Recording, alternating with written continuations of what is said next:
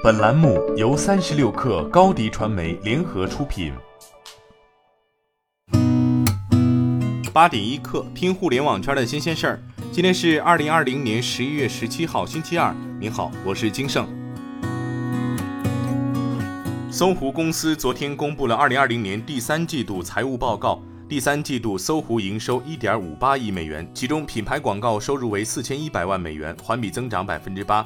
二零二零年第四季度，受游戏业务增长驱动和搜狐业务的稳定表现，搜狐预期将重回盈利，归于搜狐公司的非美国通用会计准则净利润将在一千五百万美元至两千五百万美元之间。在南康家具新品牌计划大会上，拼多多副总裁陈秋表示。未来五年，平台将以销定产，帮助南康孵化二十个十亿级家具品牌，同时还将聚焦全国五十多个家具产业集群，协助打造十个线上版宜家。据赣州市南康区家具电商协会统计，拼多多平台南康家具店铺超过两千家，二零一九年成交额超一百亿元。近日，饿了么与华东师范大学、大庆师范学院、商丘职业技术学院等约五百所高校食堂，以及麦金地等团餐平台达成战略合作。至此，全国累计已有一百座城市、近一千所高校食堂通过饿了么开通外卖服务。学校师生可以通过预约取餐或者外卖送餐的方式，在饿了么上点到食堂餐品，校园内平均二十分钟送达。新上线饿了么的高校食堂数量对比半年前增长了超两倍。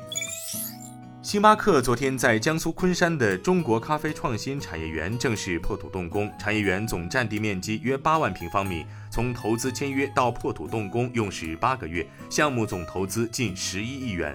咖啡烘焙工厂是该产业园的重点项目之一，它是星巴克在亚洲地区的第一个大型烘焙工厂。在昆山产业园动工之前，星巴克在全球一共有六家咖啡烘焙工厂，其中五家在美国，一家位于荷兰。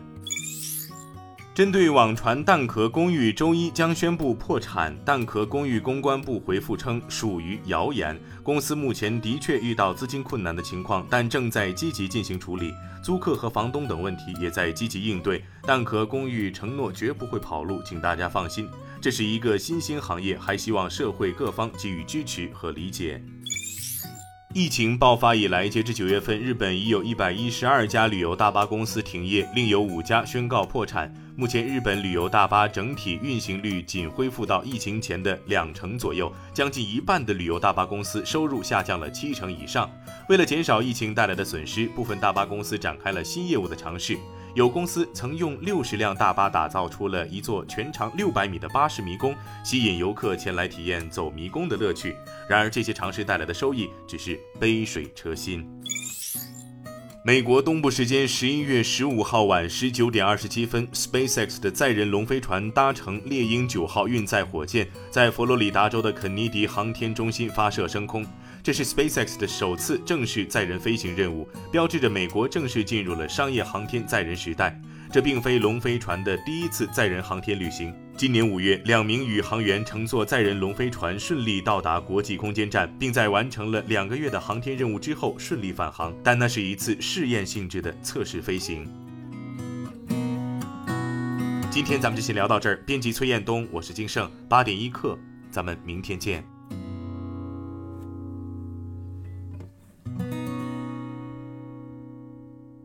欢迎加入三十六氪官方社群，添加微信 baby 三十六氪 b a b y 三六 k r，获取独家商业资讯，听大咖讲风口，聊创业，和上万客友一起交流学习。